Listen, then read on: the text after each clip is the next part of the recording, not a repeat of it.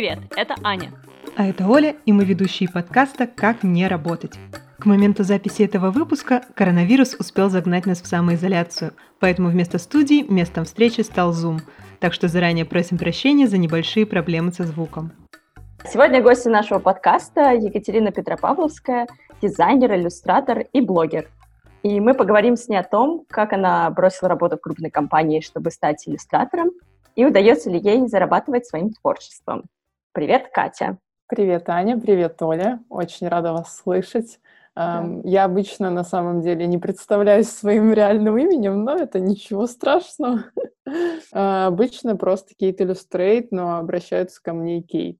Тогда давай начнем с самого начала, потому что, как мы знаем из твоих интервью, ты до какого-то момента была, ну, можно сказать, обычным человеком, жила в Йошкар-Оле, занималась художественной гимнастикой, после школы поступила на эконом и уехала учиться в большой город. А, mm То есть до какого-то момента твоя жизнь была плюс-минус такой же, как у, у многих из нас. И что стало поворотной точкой, когда твой путь стал сильно отличаться от остальных, от привычного? Мне так странно, на самом деле, об этом а, сейчас уже рассуждать, потому что я нахожусь а, в сфере, у которых, э, в которой я нормальный человек, и меня окружают а, примерно такие же люди, как я. То есть это на самом деле две реальности, которые сосуществуют одновременно, просто они не пересекаются.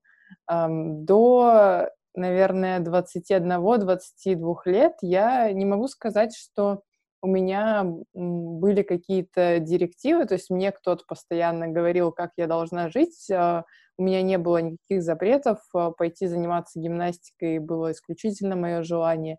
Переехать в другой город было мое желание. Переехать учиться потом в Милан тоже было мое желание. И в Google тоже мне никто не навязывал идти работать. Но есть такое ощущение, что в общем и целом я жила в рамках э, представлений других людей о том, как э, должна выглядеть жизнь успешного человека. А, неважно, где ты родился, но круто, если ты уезжаешь в большой город, а, и в тот момент это был, получается, 2000 год, да, наверное, это был 2000, не, 2008 год, все уезжали и поступали на экономистов, юристов, то есть особо я даже не слышала, что есть опции поступить на дизайнера, архитектора, еще на кого-то, и поэтому, в принципе, вот такая была у меня траектория. Возможно, от недостатка информации, возможно, это отсутствие интернета, а, и потом уже, когда все это появилось в моей жизни, появился интернет, и появились социальные сети, которые начали транслировать различные модели, возможные модели жизни, а, я при, присмотрелась к одной из них. Но это случилось а, непросто, скажем так. А какая у тебя была первая работа? Э, ну, собственно, это на самом деле была моя первая и последняя работа в Google. У меня до этого были такие проекты во время студенческих лет, когда а, я не знаю, я могла работать переводчиком на разных переговорах. Я как раз учила итальянский и переводила различные, в общем, приезжали итальянцы и, собственно, встречались с, с компаниями у нас в Нижнем Новгороде, когда я уже переехала сюда, и я работала вот э, в такой сфере. Потом э, я немножко подрабатывала моделью, а, на каких-то показах, э, фотосессиях. А когда я уже училась в Милане, я помогала одному инвестору, который хотел открывать в Нижнем Новгороде итальянские магазины и бренды, и мы с ним работали по этому направлению. И еще я уже ближе к концу обучения тоже помогала одному стартапу разрабатывать э, стратегию в социальных сетях, и потом вот уже уехала работать в Польшу, в Google. Глава, в которой мы убеждаемся, что работа в Google — это не всегда работа мечты.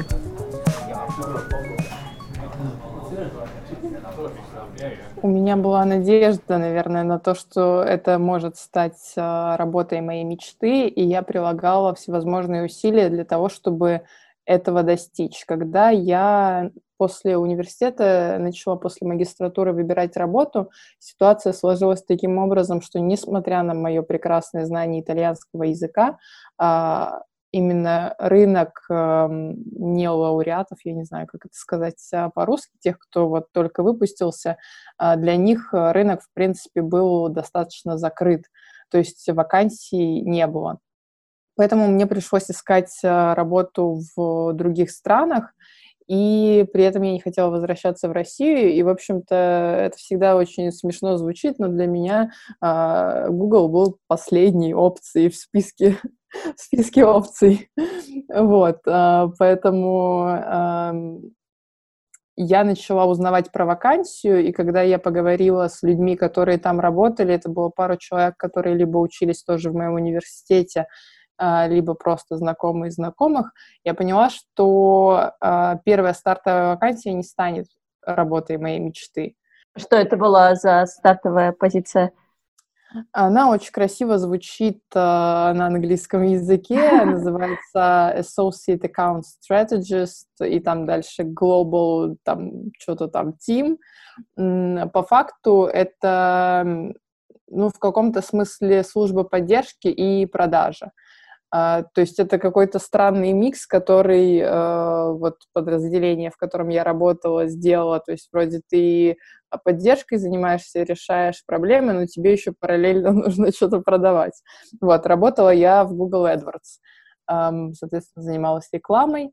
И вот все первые полгода до вообще пикового кризисного момента, который у меня случился, благодаря которому появилась иллюстрация, а, они проходили в режиме придумать, э, как себе сделать работу интереснее. Я всегда, мне кажется, так работает мозг любого человека, который э, борется с когнитивным диссонансом э, в плане того, что это либо я такой стрёмный, либо это работа стрёмная. И чтобы э, не думать, что ты стрёмный, ты, ну, у тебя есть вариант поверить в то, что работа стрёмная и уйти в депрессию, а есть вариант сделать твою работу интереснее и как бы дорастить ее до уровня тебя, скажем так. Э, в Google вообще это стандартная практика найма работников, которые обладают большим количеством навыков э, и большим уровнем навыков, более высоким уровнем навыков, чем а, требуется для конкретной должности. То есть э, сотрудник должен быть готов в момент найма или перехода на другую должность перейти уже на другую, более высокую позицию. То есть вот э, из-за этого очень быстро э, случается момент, когда тебе становится скучно. Такое плато, да?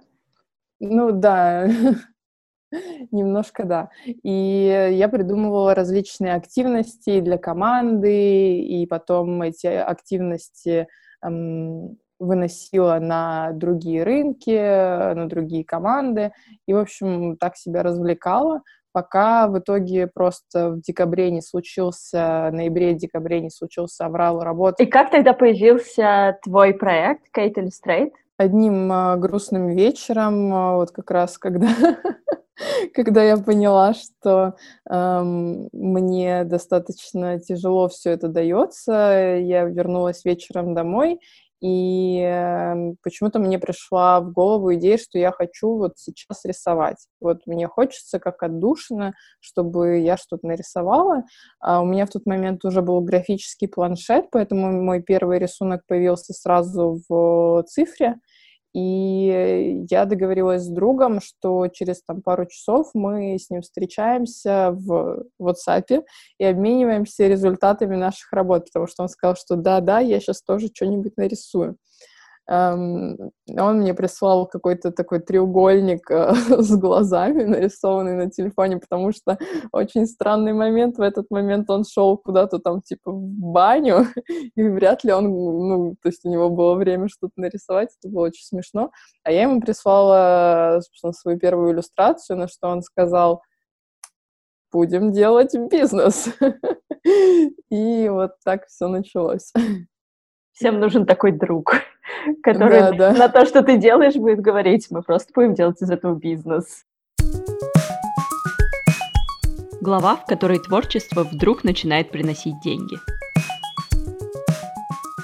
Да, естественно, мое экономическое образование не прошло даром.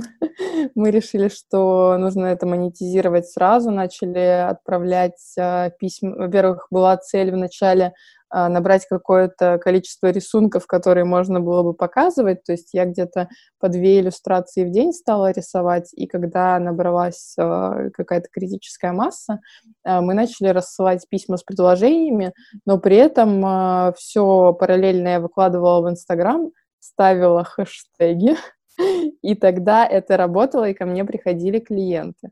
Был даже какой-то месяц, в который, а, ну, там, условно, за вычетом э, суммы, которую я платила за квартиру, мой доход в иллюстрации сравнялся с оставшимся доходом в Google. И я такая, ну, значит, э, я все делаю не зря, Понятное дело, что это была не очень постоянная история, периодически были какие-то месяцы спада эм, или наоборот э, активности, но в любом случае, да, сразу была мысль, э, ну, собственно, делать бизнес, а не просто хобби.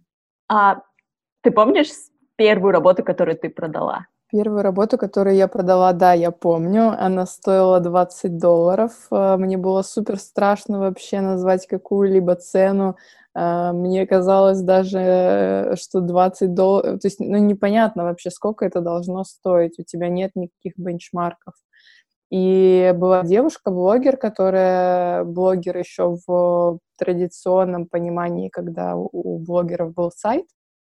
Она обратилась э, с задачей, что ей нужна была шапка ее сайта, хедер, и я нарисовала иллюстрацию, как бы прообраз этой девушки.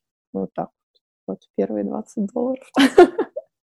После этих 20 долларов ты сразу начала повышать цену за заказы? Как ты вообще подходила к ценообразованию?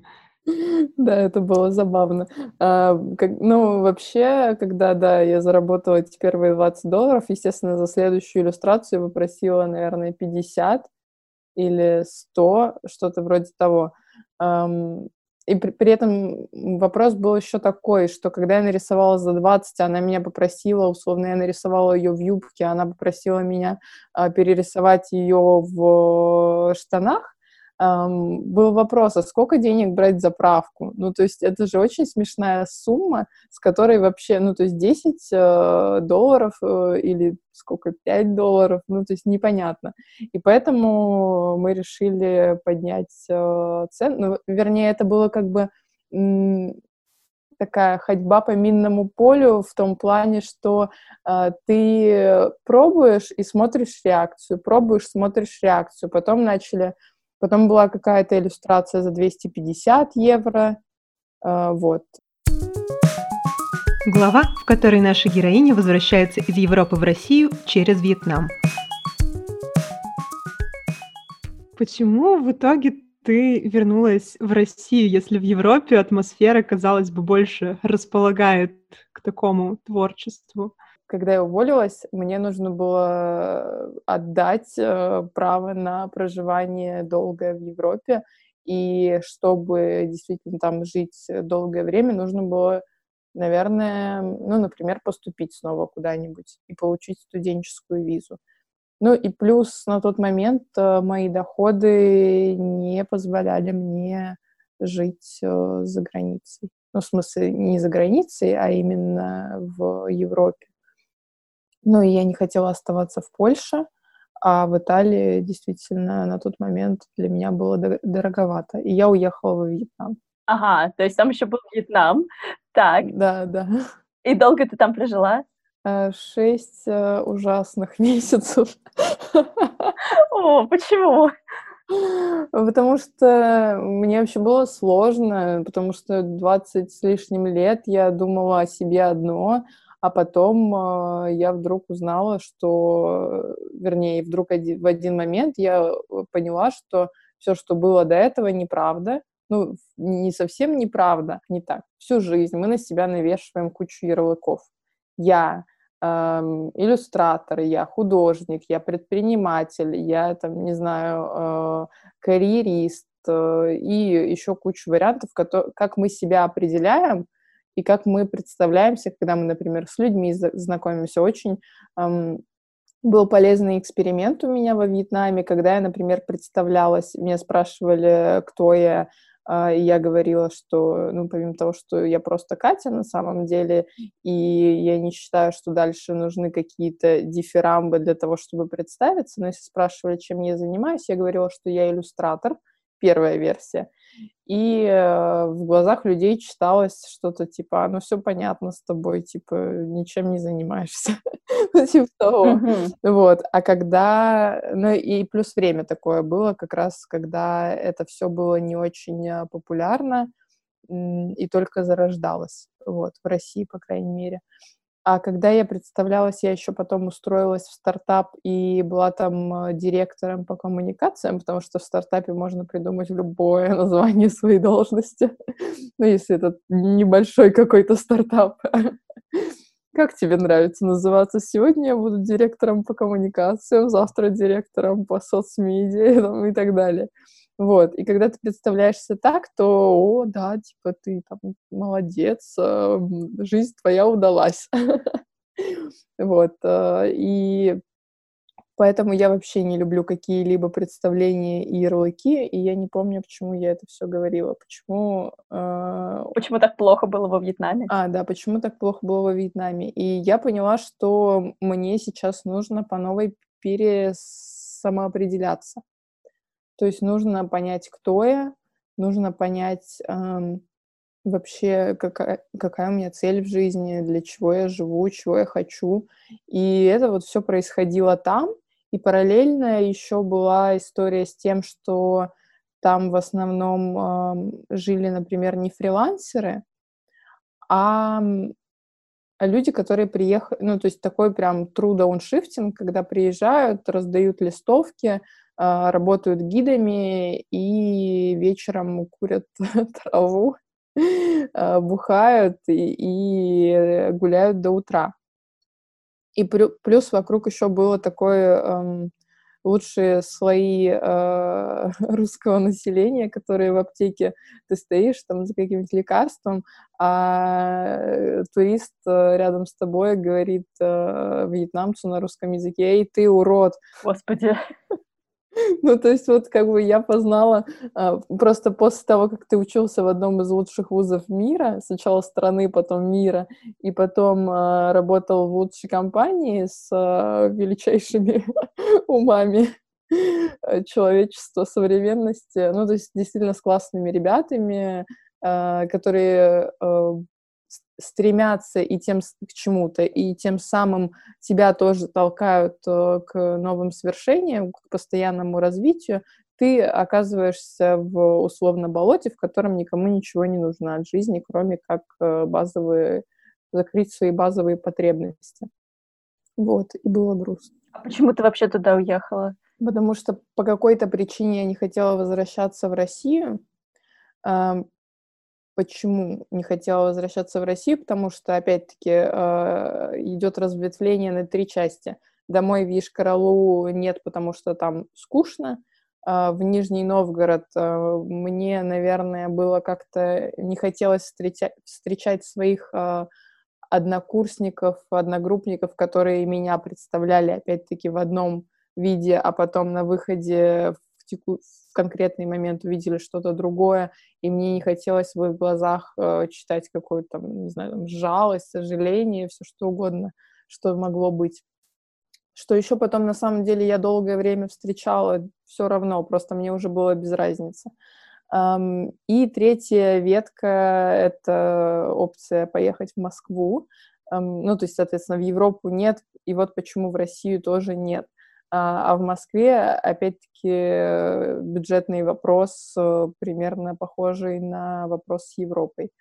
Вот, э, и поэтому я выбрала, куда бежать, и выбрала Вьетнам. Надо было выбирать, мне кажется, что-нибудь типа Бали или Тая, но соляви, как говорится. Глава, в которой мы узнаем, на что похожа жизнь иллюстратора. А давай поговорим про а, бренды, про твою работу с а, mm-hmm. заказчиками, с клиентами. Да, давай. Какие как, вопросы? Как, как строится эта работа? А, ну, смотри, э, вначале, я так понимаю, ты сама к ним приходила. В основном, да, да. А сейчас как-то это изменилось? И как ты это делала? А, как я это делала? Я отправляла письма, и потом мы просто общались, договаривались о чем-то. А как это изменилось? Стало больше постоянных клиентов, которые возвращаются ко мне а, за новыми и новыми проектами. То есть э, уже меньше стало потребности в исходящей коммуникации, в холодных каких-то письмах. Стало больше входящих запросов э, благодаря пиару, благодаря как раз сарафанному радио и проектам, которые у меня есть, и которые так или иначе коллеги мониторят э, друг у друга. И еще изменилось благодаря ну, такому моему э, опрометчивому решению в феврале переехать в Москву на месяц, э, вот где-то с 1, получается, февраля, там, условно, по 1 марта. Я жила, исходила с ума в Москве. Не знаю, как вы это делаете. Вот, но это стало очень полезным опытом с точки зрения наработки клиентской базы новой и встречи, встреч, не знаю, короче, тут какой-то падеж должен был быть со старыми клиентами, со СМИ, и сейчас у меня прям такой очень активный поток проектов. Я заканчиваю сейчас два, в процессе еще третьего, и, вероятно, сейчас надо бы отдохнуть немножко и начну еще парочку, а может быть троечку. Слушай, про отдохнуть. У тебя, получается, есть четкое разделение, что, например, несколько месяцев ты работаешь, а потом какое-то время ты отдыхаешь, или ты работаешь всегда, даже в путешествиях и во время, скажем так, отпуска? Во время путешествий нет, я не работаю, я стараюсь, но я не уезжаю на много, то есть я не уезжаю на две недели, например, я стараюсь уезжать э, несколько раз в год. И тут нервный смех начался просто. Я стараюсь уезжать несколько раз в год. Эм, ладно. Да, да, мы все стараемся уезжать несколько раз в год. В марте, да. например. Например, да. Ой, как хочется вообще представлять. Хотя нет, представляете. Вот, 4-5 раз а, в год, то, то есть э, каждые примерно 2 месяца, 2-3 месяца я стараюсь уезжать, а, менять обстановку. Для меня это супер важно, это и вдохновение, и встреча с людьми, которые в других странах живут, в общем, комбо из всего. Но по поводу работы. Мне, конечно, я пока пытаюсь нащупать э, тот баланс, э, как бы мне э, было бы хорошо работать в идеальном мире. То есть это два месяца работать, один отдыхать, три месяца работать, один отдыхать. Или, например, делать обычно проекты занимают две, три, четыре недели. Сделала проект там три-четыре дня в режиме тюленя или выезжаю куда-то мне все еще смешно от этой фразы, ну ладно, простите. За город, например. В лес. Еще пытаюсь найти баланс, потому что в прошлом году была загруженность а, поменьше и были опции отдохнуть где-то там, например, месяц, а сейчас а, загруженность а, большая, новые запросы приходят, и на данный момент они все интересные и отказываться от чего-то не вижу смысла, но хочется все-таки устанавливать какие-то границы для отдыха, то есть он обязательно должен быть. Глава, в которой мы узнаем, что у творческих людей не бывает депрессии, а бывает отсутствие заказов. Раз я у нас отвечаю за вопросы про деньги, но он не совсем даже Давай. конкретно про деньги, он про структуру доходов, наверное. Угу. Есть ли у иллюстратора пассивный доход, источники пассивного дохода, то есть что-то, ради чего тебе не нужно работать каждый день, что продолжает тебе приносить деньги. Да, абсолютно. Первое — это мерч, это чехол для телефонов, э, это скраб, который я создала с Organic Shop, Что еще? Ну вот, наверное, вот эти две статьи — это первое. А второе — это ранее созданные иллюстрации, на которые у клиента закончилась лицензия, и он хочет ее продлить или эм, взять эти иллюстрации и на чем-то другом использовать, и тогда он приходит ко мне, и э, я, по сути, может быть, даже ничего не адаптирую, они просто, если, допустим, это паттерн, они просто берут, наносят и угу. все. Ну, на это реально жить и вообще ничего не делать? Или... На, на первое или второе? А, ну, как бы первое нет, потому что это нужно либо очень сильно, ну, в, мо- в моем случае нет, но в случае эм, жизни в лесу, а, на самом деле, да, я пошутила, но я не это хотела сказать. В случае э, других иллюстраторов, которые активно промоутируют эту тему, э, не знаю, сами производят, запускают таргет, продают, вот это вот все активно этим занимаются, э, вполне себе да. Или, например, э, иллюстраторов, у которых, не знаю, миллион подписчиков, и они активно покупают их мерч. Что касается второго, я бы не делала на это большие ставки, потому что классно, когда клиент возвращается с запросом что-то снова э, использовать э, из ранее созданного в своих целях, но как-то активно это пушить или как-то, ну, то есть полагаться на это странно, да, и ничего не делать. Но если, например, он к тебе вернулся и снова заказал, то ты какое-то время можешь ничего не делать. Ну, вот, то есть в таком формате. Вот. Но это по желанию. На самом деле, э, мне кажется, я никогда не смогу ничего не делать, потому что я активно развиваю в том числе свой личный бренд, и количество проектов, которые я делаю, в том числе влияют на ну, мою и узнаваемость, и востребованность, э, и так далее. И у меня последний вопрос э, до перехода к рубрике «Вопросы от наших друзей». А, угу. Как занимаясь так много творчеством, не терять вдохновение. Особенно учитывая, что ты часто делаешь, ну, там, не знаю, не рисуешь то, что вот тебе взбрыло в голову, а у тебя есть заказчик, который тебе дает какое-то ТЗ, Вдохновение, на самом деле, в работе с заказчиком. А, когда-то я услышала такую фразу, не, не бывает, ну, это про творческих людей, не бывает э, отсутствия вдохновения или не бывает депрессии, а бывает отсутствие заказов. Поэтому, когда у тебя есть заказы, как правило, ты очень вдохновлен. А, и на самом деле как раз очень крутой инпут, если вдруг даже ты застрял в процессе своей работы, и ты что-то, например, ну вот, например, у меня сейчас был дедлайн а, с одним брендом. У нас, если это называется работа в России, а, versus работа за границей. Работа в России. Через две недели дедлайн срочно делаем, типа идеи придумали за два дня, дальше рисуем. А, работа за границей. А, значит, сегодня, допустим, 1 марта, а, первый а, раунд идей, которые ты предложишь а, через две недели, следующий раунд идей еще через две недели, и следующий раунд, ну, то есть как бы ты идеи предлагаешь, потом их дораб... и потом к следующему раунду их дорабатываешь. И очень полтора месяца просто на то, чтобы придумать идеи, и я немножко в этом режиме как раз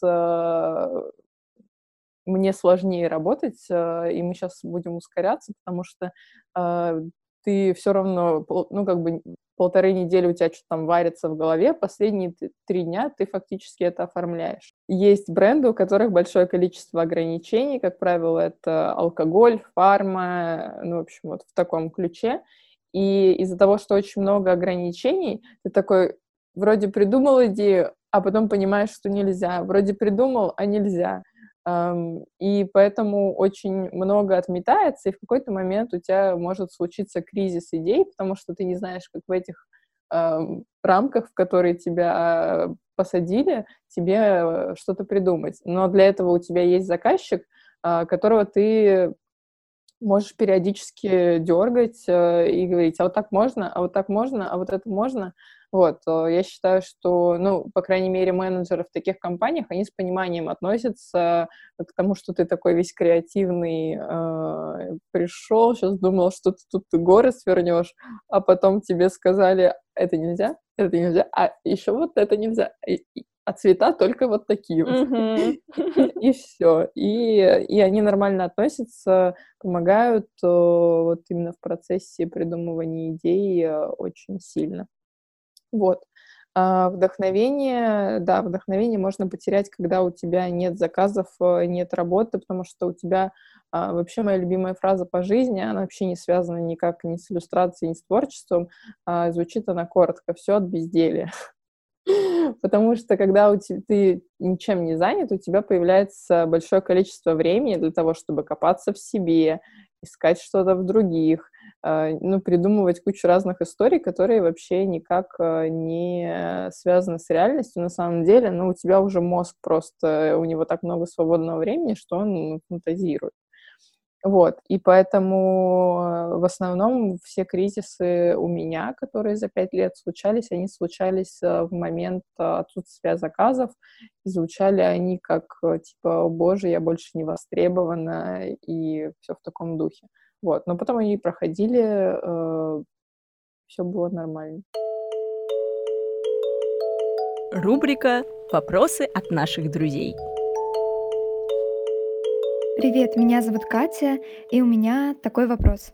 Какой процент хаоса и порядка в твоей жизни? Хаос и порядок. Смотря что считать хаосом и что считать порядком. А, я вообще очень а, четкий, а, строгий, суровый человек. У меня все должно быть прям как у немцев. С одной стороны.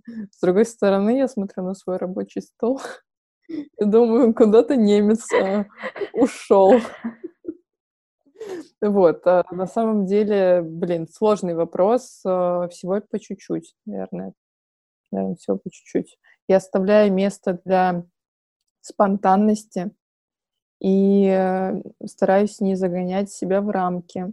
И, наверное, в этом заключается тоже немножко хаоса в жизни. Привет, меня зовут Алина. У меня есть вопрос. А, знаешь, у писателей есть страх белого листа. А есть такой творческий блок у художников? Я сейчас скажу, мы потом вырежем это, ладно, и потом я скажу нормально. Ну-ка. Может быть, может быть. В кавычках только это, если что. А, страх об... обосраться. Ну, в плане того, что, короче, страх облажаться. А, при этом он никогда не реализуется, но каждый раз, когда я берусь за заказ, мне всегда хочется сделать лучше, чем когда я либо чем я когда-либо делала. И мне страшно, наверное, не оправдать ожидания. Но это не долгий страх и не постоянный страх, а он в момент просто вот этого белого листа, который передо мной, и огромного количества возможных вариаций. Вот и страх, что что-то пойдет не так. Еще у меня был в этот раз страх, что э, все мои исходные материалы, не знаю, у меня такого никогда не было, э, куда-то денутся, и поэтому я их копировала на Dropbox и еще, еще на один, э, на Google Диск, в общем, типа уровень паники. Лежу, э, мы только, у нас была съемка, это была очень сложная съемка, где-то пять часов.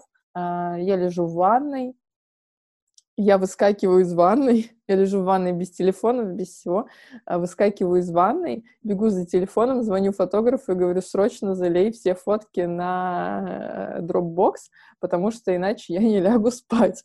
Вот пока последнее не зальется, я не лягу спать. Я когда лежала в ванной, я вспомнила что? Что я недавно была на съемке с э, продюсером и режиссером, и они сказали, что золотое правило там, съемки любого рекламного ролика или там э, клипа, неважно, это то, что э, когда ты выходишь из э, студии, выходят, ну или там, неважно, с локации, четыре человека разных, в разных направлениях уходят с, четырьмя разными флешками, то есть материал должен быть в четырех копиях.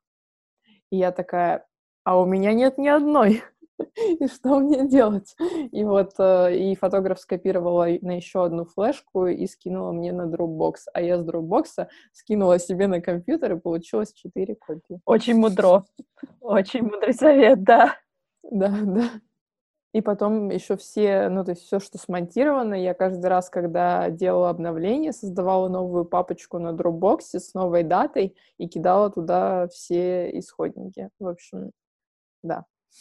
Это не паранойя, это, это правильный совет. Это нормально, да, это абсолютно нормально. Паранойя — это другое. Э, да.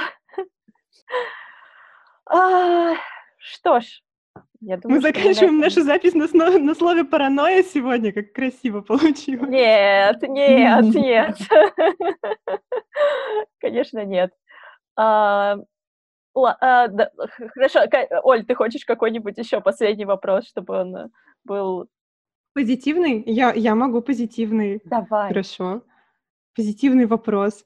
Считаешь ли ты сейчас, вот сегодня, в своем нынешнем состоянии, что иллюстрация — это дело всей твоей жизни, или, возможно, в будущем ты захочешь сменить вектор и заняться чем-то еще? Тоже сложный вопрос. Э, простых, видимо, у вас не бывает. Я думаю, что я отвечу так.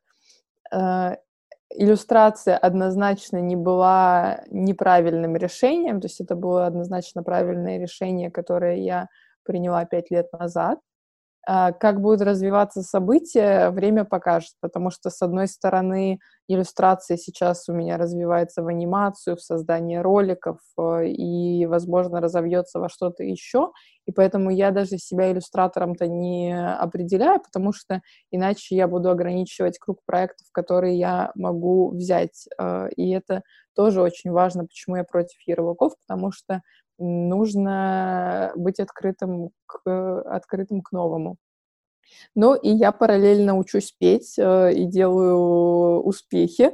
И в детстве я мечтала петь на сцене, поэтому, возможно, это тоже станет э, делом моей жизни, но это только пока мысли, я даже не знаю, как э, к этому подступиться, но пока что я только учусь, поэтому время покажет. Что ж, на этой оптимистической ноте, да, на э, планах на будущее очень классных и веселых, э, мы закончим наш сегодняшний выпуск. Спасибо тебе большое за разговор.